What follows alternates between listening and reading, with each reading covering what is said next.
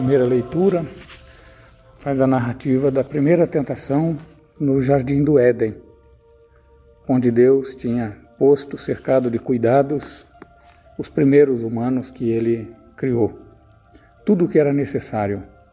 E além do que era necessário para o corpo, também tudo o que era necessário para companhia, porque deu uma mulher àquele homem, deu um homem àquela mulher.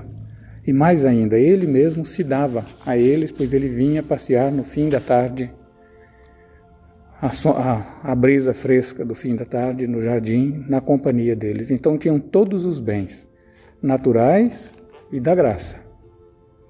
E nessa situação de abundância, sucumbiram por causa de um, um preceito que não quiseram obedecer. Na verdade, se examinamos com atenção, até resistiram no início, pois quando a, a serpente tenta com pessimismo, tudo é pesado, tudo é difícil, tudo é proibido, e é uma das tentações que às vezes nos rodeiam quando a vida parece muito difícil, ser cristão parece muito difícil. Então parece que tudo fica pesado, difícil, não se ganha nada em troca. Mas eles foram espertos, resistiram. Não, não, está tudo permitido, só tem uma coisa proibida. Aí a serpente, o tentador, muda de, muda de estratégia. Já que com o pessimismo não dá certo, ele vai então com o otimismo. Sereis como deuses. Os vossos olhos se abrirão e sereis como deuses.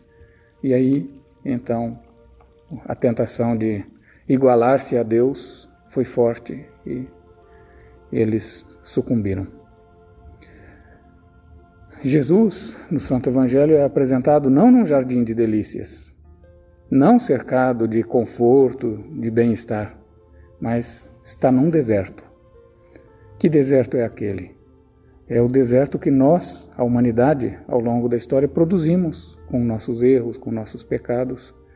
Ao invés de paz, de fraternidade, de comunhão, de felicidade, produzimos guerra, calúnia, medo, insegurança. E quando depositamos a nossa confiança no progresso econômico, científico, tecnológico, imaginando que isso vai trazer esse bem tão almejado da paz, da tranquilidade, de uma convivência verdadeiramente serena entre todas, não é exatamente isso que acontece. A tecnologia permitiu a produção da bomba, a tecnologia hoje separa muito fortemente ricos de pobres, as biotecnologias mais ainda. Então, não é o progresso que nós conseguimos produzir com nossas capacidades que vai, vai restaurar a beleza, a bondade, a felicidade no mundo. Só mesmo um dom da graça divina. Bem, as tentações para os nossos primeiros pais no paraíso foram duas como já meditamos. Contra Jesus, elas são três. Na verdade, são a tentação mais forte. A primeira delas é relativa aos bens do corpo. O pão, ali, é, sim, é verdadeiro, mas é também um símbolo. O pão é símbolo de tudo que é bem para o corpo. É, subir ao alto do templo e jogar-se, fazer um grande espetáculo, é o bem da fama, de ter um grande nome, de ser reconhecido, louvado, exaltado pelos demais. E a terceira tentação é a tentação política, sobretudo quando a tentação de dominar todos os reinos e instalar, instalar o reino de Deus por meio de um poder mundano. E Jesus re, re, renuncia, apoiado na palavra de Deus, que é também citada por, pelo tentador, ele renuncia a isso e mantém-se no projeto de Deus de dar a vida, não ganhar com as próprias forças. Então, nisso, São Paulo, a gente vê um exemplo disso na segunda leitura, mas tem muitas outras. Nisso, São Paulo vê Jesus como o novo Adão, uma nova possibilidade de começo para nós, para a humanidade inteira. Nós não precisamos dar sequência à história começada por Adão e Eva.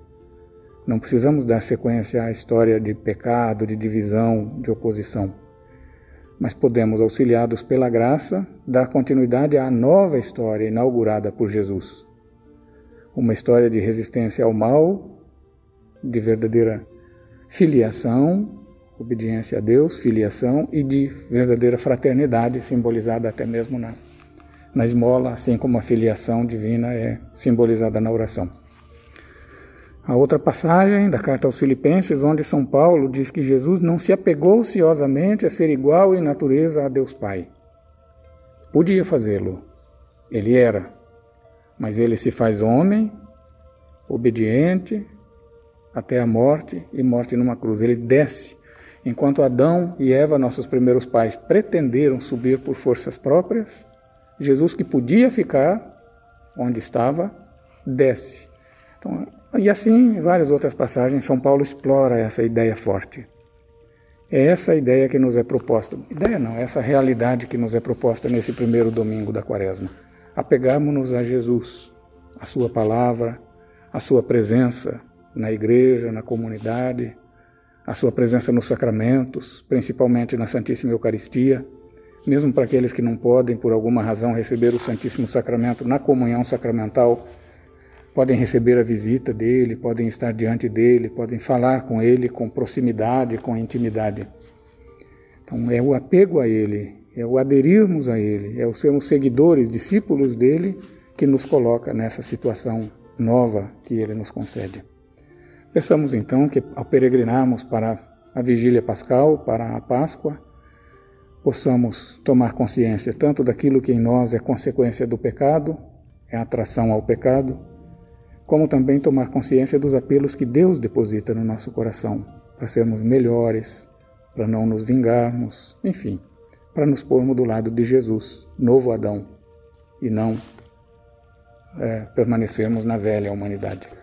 Que a celebração deste primeiro domingo da quaresma deste ano aumente em nosso coração o desejo de percorrer esse caminho.